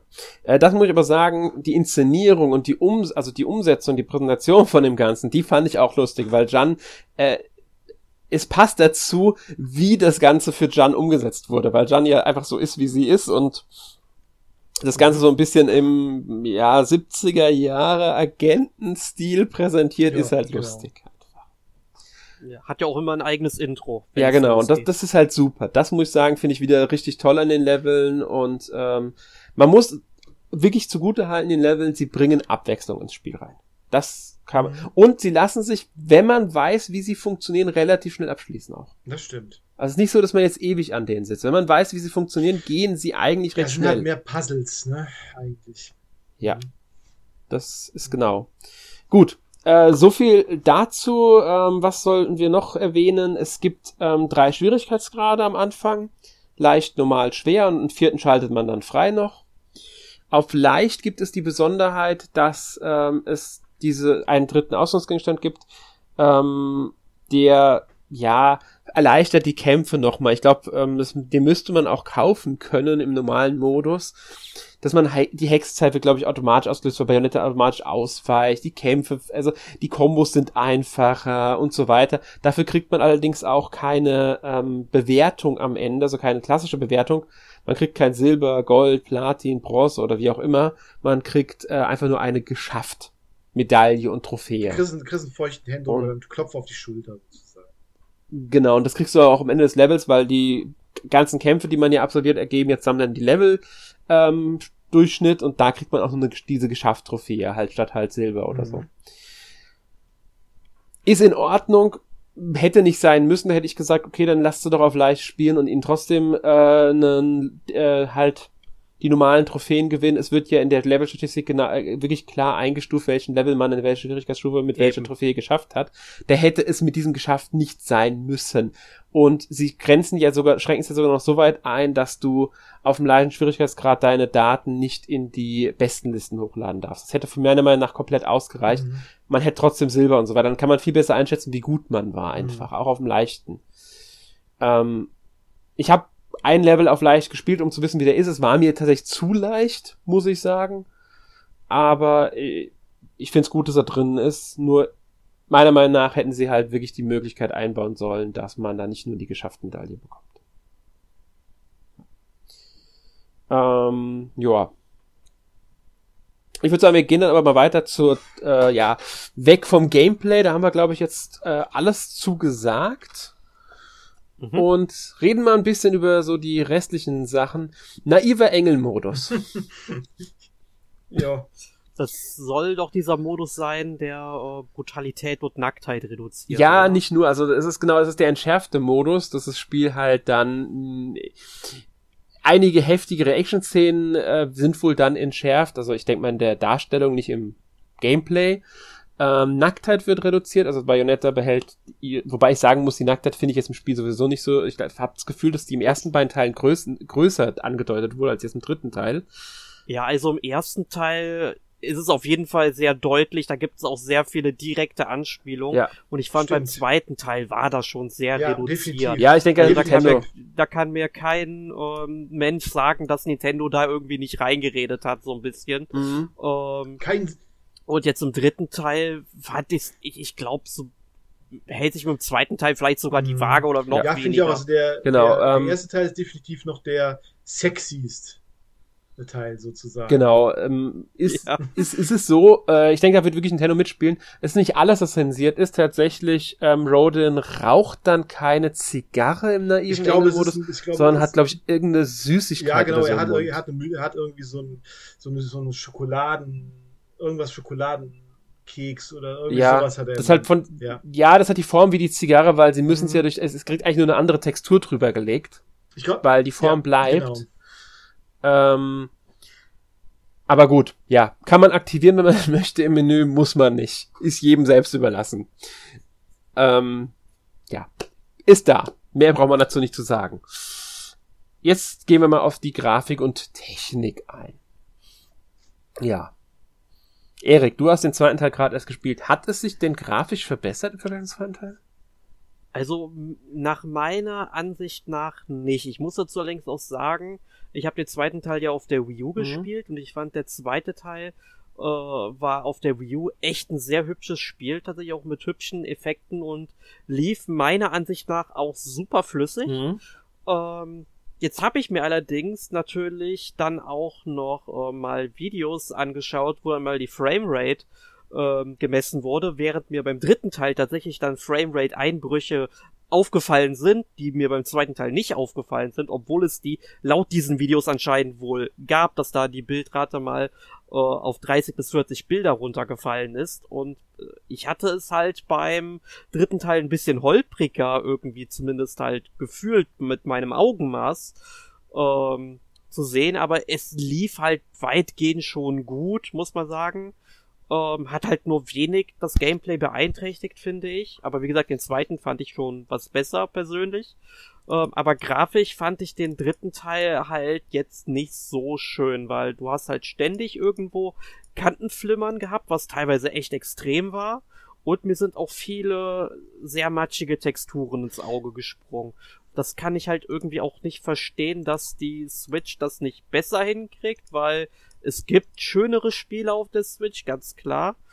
Ähm, ja, das sind so halt meine Eindrücke, aber es liegt halt teilweise auch daran, weil wenn man jetzt, sage ich mal, im ersten großen Gebiet, also das will ich jetzt halt, ich muss es jetzt mal spoilern, ist halt Tokio, ähm, aber Tokio ist halt super grau. Und es liegt halt ein bisschen auch mit am Spielweltdesign von der Farbgebung her, die man hat. Ne? Auf der anderen Seite ist Spoiler, Tokio ist ziemlich, ist ziemlich grau, auch in der Realität ist halt eine Großstadt. Ne? Aber ja, das stimmt schon. Also die, ähm, sagen wir mal, Bayonetta ist, glaube ich, die Serie mit der konstantesten äh, visuellen Präsentation seit über hm. zehn Jahren, glaube ich, oder? Also ich meine. Ja, man muss das. Also ich habe ein bisschen das Gefühl gehabt, dass sie beim zweiten, äh, beim dritten Teil jetzt die Engine vom zweiten Teil verwendet mhm. haben. Einfach. Ähm, es sieht ein bisschen besser aus als der zweite Teil, was einfach an der Auflösung liegt, die höher ist. Ähm, es ist in manchen Details ein bisschen besser geworden, wenn man jetzt direkte Vergleiche sich anschaut ähm, zwischen zweite Teil und dritte Teil. Der Unterschied ist aber wirklich nicht groß. Es gibt Kantenflimmern, mhm. es gibt matschige Texturen, davon sogar einige, wie ich finde. Ähm, mhm. Am schönsten sind auch die Charaktermodelle. Ja. Das war aber schon immer so bei Bayonetta, mhm. dass die mit am aufwendigsten sind. Das gilt sowohl für die für Bayonetta selbst als auch für die Gegner und alles andere. Ähm, wobei auch hier auffällt, dass es da dann ja Unschönheiten gibt, äh, Rundungen, die nicht wirklich rund sind, sondern leicht eckig sind. Wenn zu nah rangezoomt wird, solche Sachen. Ähm, es ist nicht hübsches Spiel. Ich finde es jetzt nicht hässlich, keine Frage. Ich finde es immer noch ein schickes Spiel vom Aussehen her. Es ist halt stilsicher im Vergleich zu den ersten beiden Teilen. Also es behält den Stil bei. Und wie gesagt, die Charaktermodelle sind halt schon aufwendig gestaltet. Mhm. Aber das hübscheste Switch-Spiel ist es definitiv nicht. Die Switch müsste eigentlich mehr können. Und ich stimme Erik zu, es gibt teilweise ein paar Framerate-Einbrüche. Ich fand es jetzt aber nicht so schlimm, dass ich jetzt irgendwie dadurch äh, im Spiel beeinträchtigt gewesen wäre oder der Spielspaß jetzt darunter gelitten hätte. Nee, also wirklich kaum marginal. Ja. Also, wie gesagt, ich habe zwar gemerkt, dass ich hier und da ein, zwei Mal so eingeschränkt wurde, so ein bisschen, weil ich dann manche Sachen nicht direkt mitbekommen habe, aber das war wirklich ganz, ganz selten, aber es ist halt aufgefallen. Ja, es ist, ja. Es, ist, es ist natürlich auch so, dass die ersten beiden Bayonetta-Teile natürlich hauptsächlich wirklich in diesen ähm, ja, Fantasy-Städten spielt, ne? Oder, oder, oder, oder Inseln, ja. während jetzt der dritte Teil tatsächlich auch einen ganz großen Teil an realen Schau Schauplätzen spielt, ne? oder an, an der Realität eher angelehnten Schauplätzen spielt. Also deshalb, ähm, ja, das fehlt dann teilweise schon beim, beim dritten, finde ich. Gerade jetzt der zweite, dieses, wie hieß es, Noatum, glaube ich, dieses, diese Stadt da, diese, ein bisschen an, an Venedig mhm. da, sah ja schon super aus. Also auch im ersten Teil die Stadt, wie hieß die im ersten Teil? Das habe ich gerade über Vigrid, Vigrid, genau, die sah ja auch ziemlich cool aus. Mhm. Also deshalb, ne, da ist ja. halt, das fehlt halt so ein bisschen da, dieses, ne? Ja, sie, sie waren bei den ersten beiden Teilen der Hinsicht im Design ein bisschen freier als jetzt beim dritten Teil, weil sie im dritten Teil halt versucht haben, eher realere Schauplätze zu nutzen. Sie haben zwar auch ein paar mhm. Eigenheiten natürlich gehabt, ähm, wir wollen jetzt nicht weiter spoilern, aber man hat es ja schon gesehen. Äh, ich gehe jetzt nur auf das ein, was man in Trailer und auf Screenshots sieht. Äh, Tokio ist übrigens, gehört da übrigens dazu. Und auch auf der Webseite wird China bereits erwähnt. Also ähm, es gibt auch China als Schauplatz. Hier hatten sie ein paar mehr Freiheiten, die haben sie auch versucht zu nutzen, relativ gut auch, wie ich finde. Aber zum Beispiel Insel Thule, die ist komplett fiktiv. Mhm. Warum ist die so langweilig trist? Ja, das, Warum ist da nicht ein bisschen stimmt, mehr rausgeholt? Außer die fliegenden Inseln und so, da hätte er noch so ein bisschen mehr ja? diese, diese, typische Architektur wie in den ersten beiden Teilen noch mal so ein bisschen so gefehlt. Ja? Ne? Genau, es ist ein bisschen drin, aber selbst die Türme, die da rumstehen, sind alle nur so Steinklötze mhm. im Endeffekt. Da hätten sie mehr, da hätten sie wirklich mehr rausholen können mhm. einfach. Mhm. Ähm, aber wie gesagt, ich finde das Spiel jetzt grafisch vollkommen in Ordnung, ähm, weil ja, es passt zu Bayonetta. Ähm, wie seht ihr den Sound und die Musik vom Spiel? Gewohnt gut. Ja. Ich fand's okay. Also ich mochte die Soundtrack vom ersten und vom zweiten Teil ein bisschen mehr. Mhm. Also ich, die, die, Musik ist mir jetzt nicht negativ aufgefallen, das kann ich nicht sagen. Also oft passt die Musik, die da einfach läuft, aber es sind mir jetzt einfach keine ähm, Stücke jetzt so im Kopf geblieben. Ich meine, sie haben ja auch mal wieder so ein klassisches äh, Musikstück, ich glaube, ähm, ach, auch wieder so von äh, Frank Sinatra, wie heißt es? Ähm, ähm, Moonlight Serenade. Ja, ich glaube mhm. schon. Ja, ja, genau. ja. G genau, haben sie genommen. Fand ich jetzt auch nicht so passend wie halt noch äh, Fly Me to the Moon oder Moon River aus äh, dem zweiten Teil dann, und ersten und zweiten Teil, fand ich schon besser, als das mal bei Kämpfen eingespielt wurde. Mhm. Aber äh, es war okay. Ich, ich, nicht schlecht, ich war jetzt aber auch nicht jetzt positiv mhm, so davon genau, also angetan. Also ich stimme dir zu, es ist meiner Meinung nach der ähm, unspektakulärste Soundtrack für die Bayonetta-Reihe. Ähm, nicht schlecht, keine Frage, aber wie gesagt, der unspektakulärste im Vergleich zu den beiden Vorgängern. Ja, ja mehr kann, kann ich dazu nicht sagen. Es stimmt auch, es ist richtig. Ja. Würde ich auch. Ja. Und bevor wir jetzt gleich zu unserem Fazit dann kommen, nochmal kurz die Synchro. Habt ihr auf Deutsch, äh, auf Englisch oder auf Japanisch auf Synchro Englisch. gespielt? Ich denke mal, Deutsch-Text habt ihr beide ich genutzt. Ich habe auf Englisch gespielt. Also. Achso. Ja. Okay. Erik? Ja, also ich habe mit deutschen Texten, aber mit der englischen Synchronisation gespielt, mhm. was aber auch daran liegt, ähm, beim ersten Teil wurde mir die englische Synchronisation zwangsweise vorgesetzt auf der 360, ja. weil ich glaube, auf der Disc ist nur die englische Synchro drauf. Ich weiß gar nicht, ob es eine japanische gibt oder ob man die vielleicht aktivieren kann, wenn ich meine Xbox dann auf Japanisch stelle. Also sie gibt's, aber ich glaube, die ist bei, bei, bei der Xbox 360 war die in der europäischen Version gar nicht dabei. Okay. Ähm, ja, deswegen kannte ich die Stimmen daher schon so, hab dann beim zweiten Teil, wo man ja dann auch äh, zumindest ähm, auf der Wii U eben die japanische Synchro dann eben auswählen konnte, da bin ich dann auch beim Englischen geblieben, weil ich ähm, einfach die ähm, Stimmen auch ganz cool fand und die finde ich beim dritten Teil eigentlich ja. auch ziemlich gut. Nur, und das ist mit Sicherheit der Punkt, worauf du dann im Endeffekt dann auch hinaus möchtest, ähm, Alex. Ähm, die Synchronsprecherin von Bayonetta, die hat ja gewechselt. Ich meine aus verständlichen Gründen. Korrekt. Ähm, da, ich meine, da ist die, ich meine, da ist die alte Synchronsprecherin auch einfach äh, selbst schuld und die hatte auch überzogene Gehaltsvorstellungen. Also ähm, müsste man nicht drüber reden, aber ich muss sagen, ich finde die neue leider nicht so gut wie die alte und ähm, kam für mich einfach nicht heran, muss ich ganz klar sagen. Also da hätte ich ein bisschen mehr erwartet. Also ich mag die neue Stimme. Ich muss auch sagen, ich habe die alte jetzt nicht mehr so gut im Kopf, weil es lange nicht her ist. Sie ist eine sehr erfahrene, man muss sagen, eine wesentlich erfahrenere als die alte Synchronsprecherin. Mhm.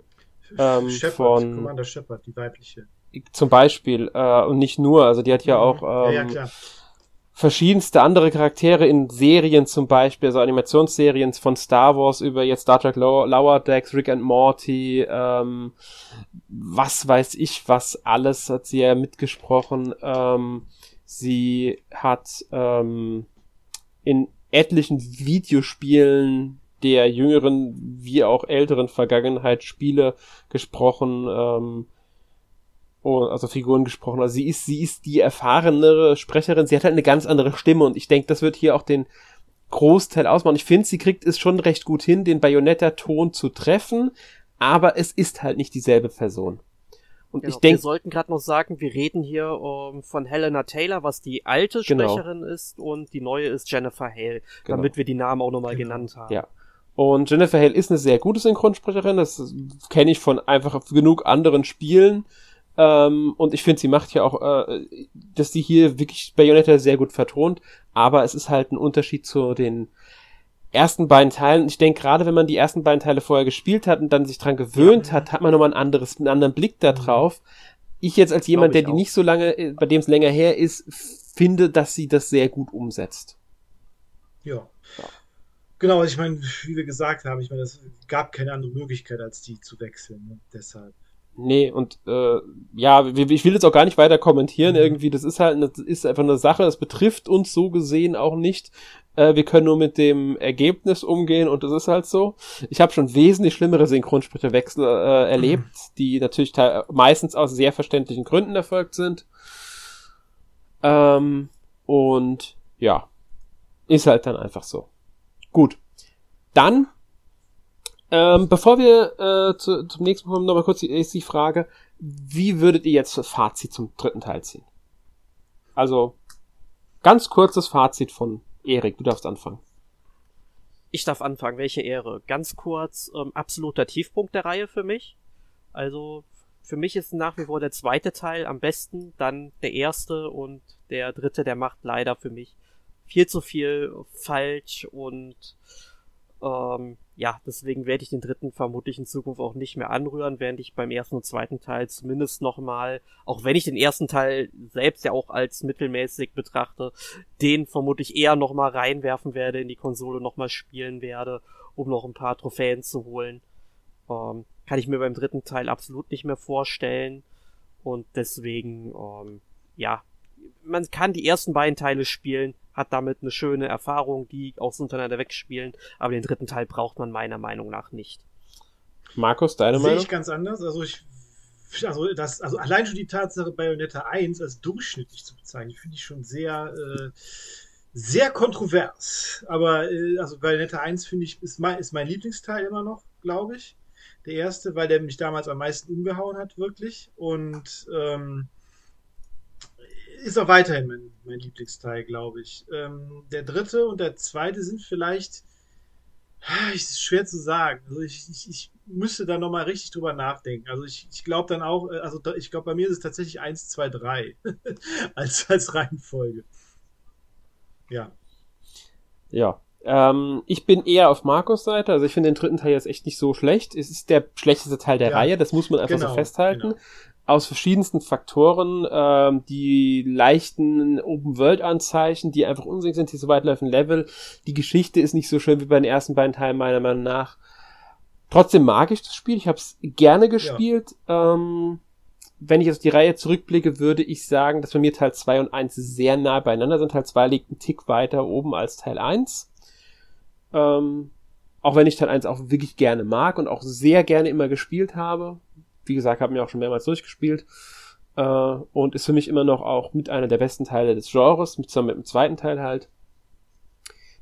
Das ist beim dritten jetzt nicht unbedingt der Fall.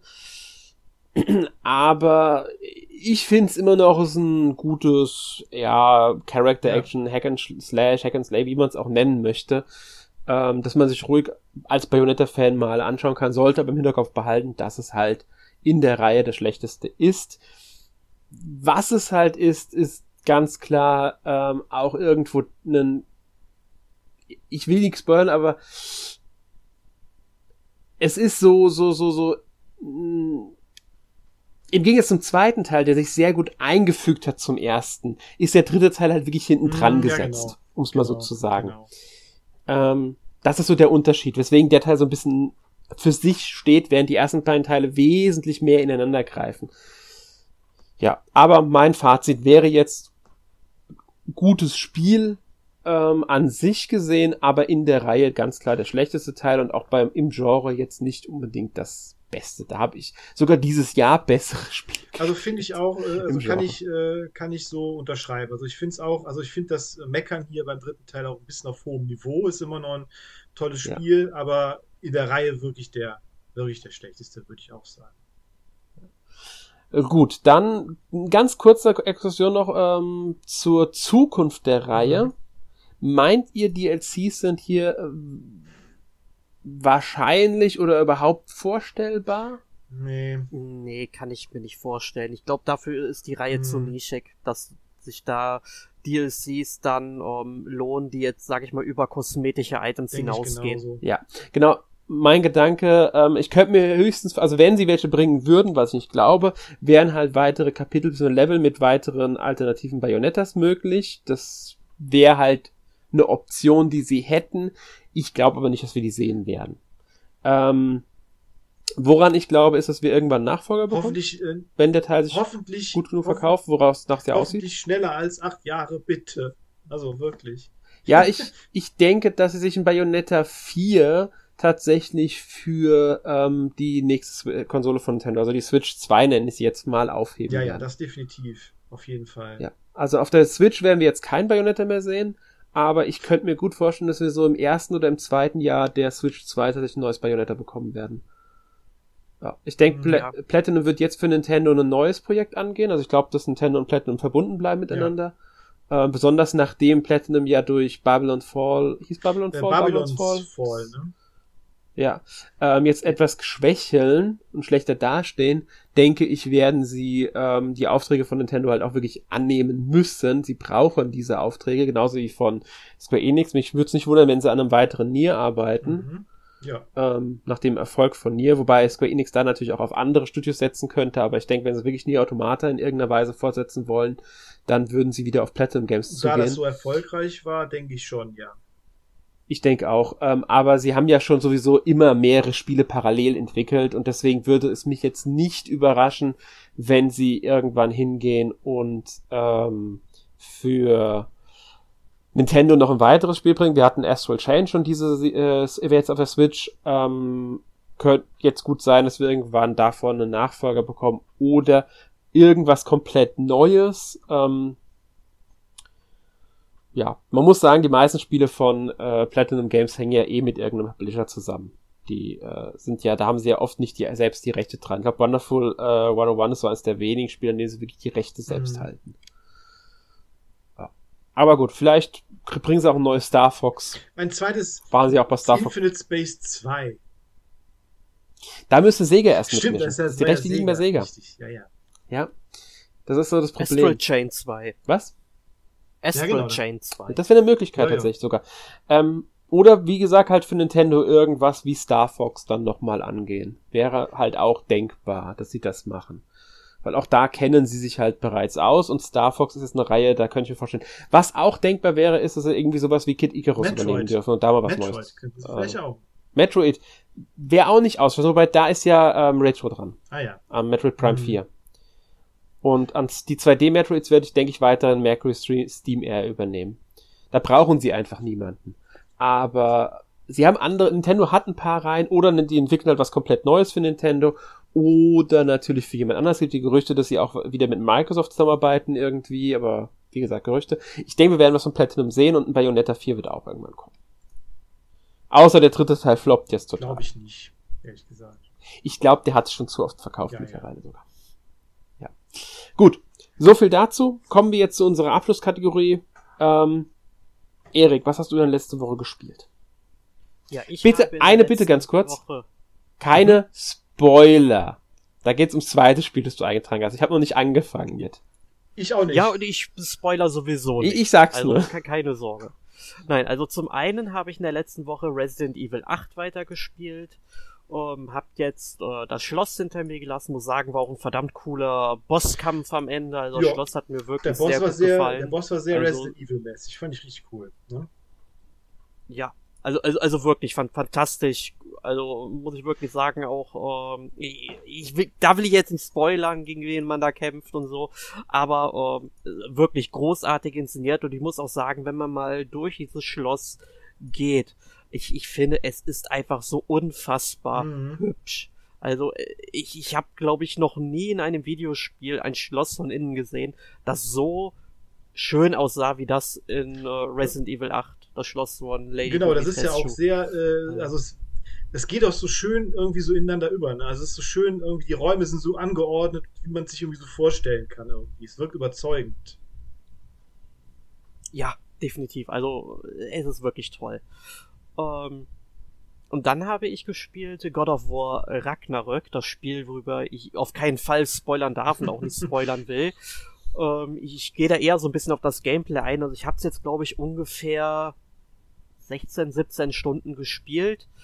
Ähm, ich muss sagen, es gefällt mir ganz okay. Ich, ich finde es noch nicht so gut wie den Vorgänger was eher daran liegt, weil es viele, viele Abschnitte gibt, äh, die sehr storylastig und damit in diesem Fall sehr linear sind. Und ähm, das ist etwas, was mich dann halt irgendwie mal ein bisschen stört, weil ich eher ein Spiel erwarte, wo ich ein bisschen mehr erkunden kann. Ähm, das gibt's hier zwar auch in gewissen Intervallen, aber das fühlte sich beim ersten Teil ein bisschen organischer noch an als hier bei dem zweiten Teil, beziehungsweise hier dem Mhm. Nachfolger. Ich habe es auch hier liegen, aber auch noch nicht angefangen, auch noch keine Zeit gehabt.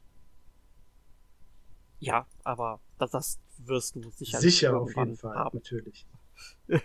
Und ähm, ja, also es ist auf jeden Fall, ähm, also optisch und akustisch ist es natürlich wieder sehr beeindruckend, das muss man klar sagen. Aber ähm, ja, mal, mal gucken, wie es Mhm. weitergeht, weil ich denke mal, ich habe es jetzt vielleicht zu einem Drittel oder vielleicht Drittel bis Hälfte ungefähr durch, würde ich sagen.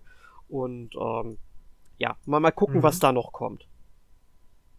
Ja, und dann habe ich noch ein Spiel gespielt, äh, The Diofield Chronicle, nachdem es jetzt lange schon auf meiner ja, Festplatte kann ich nicht sagen, ich habe diese Woche erst runtergeladen, aber es war schon länger in meiner Steam-Bibliothek.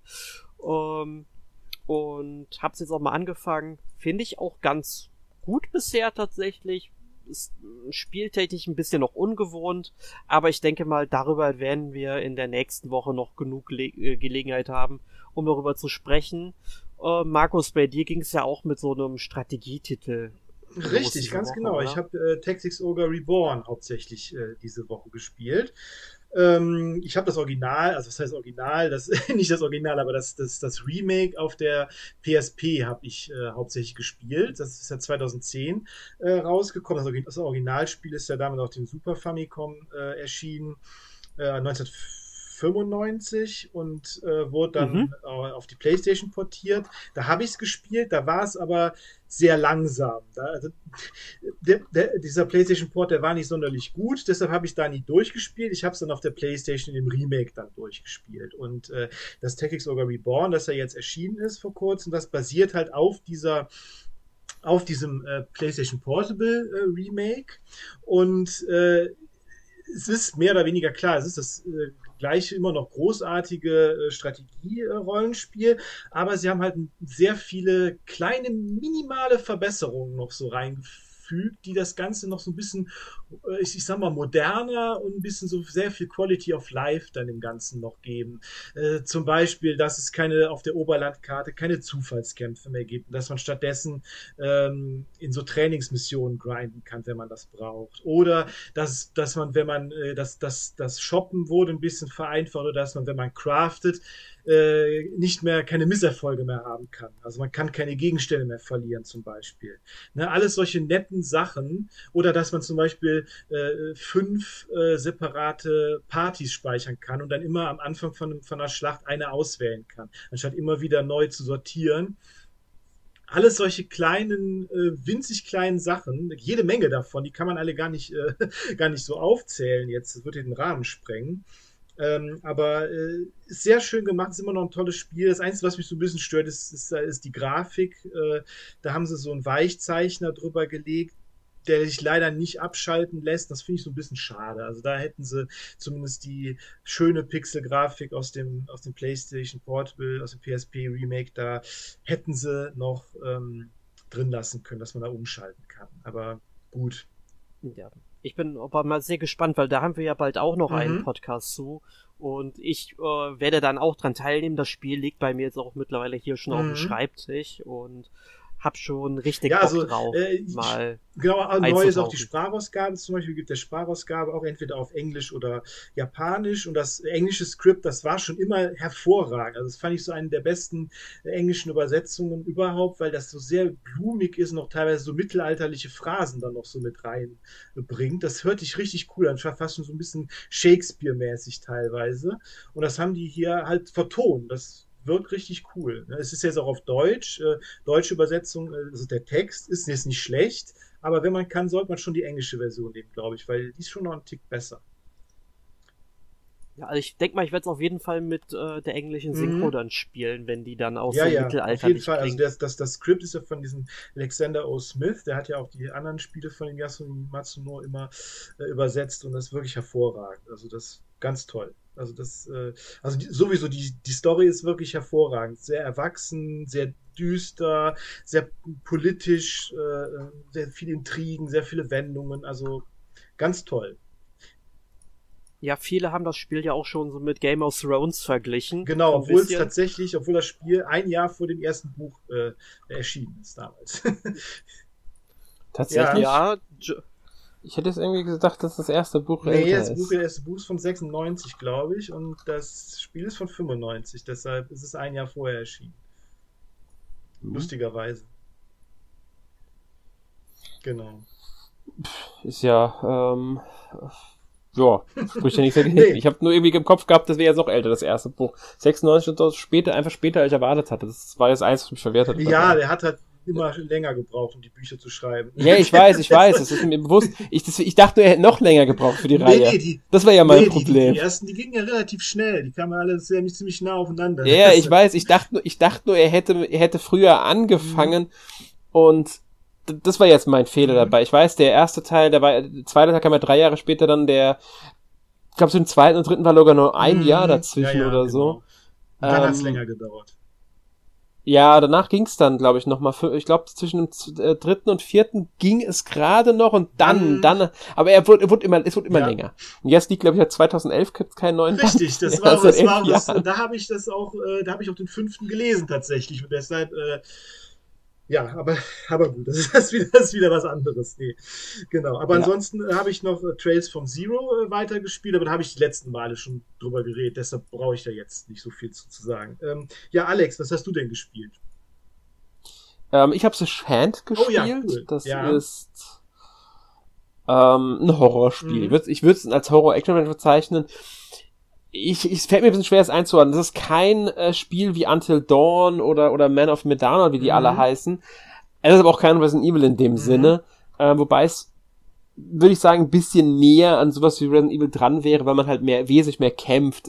Man hat nicht viele Entscheidungen zu fällen, die jetzt großen Einfluss mhm. haben. Die drei Enden entscheiden sich eher durch den Sp Spielstil, den man ähm, hat.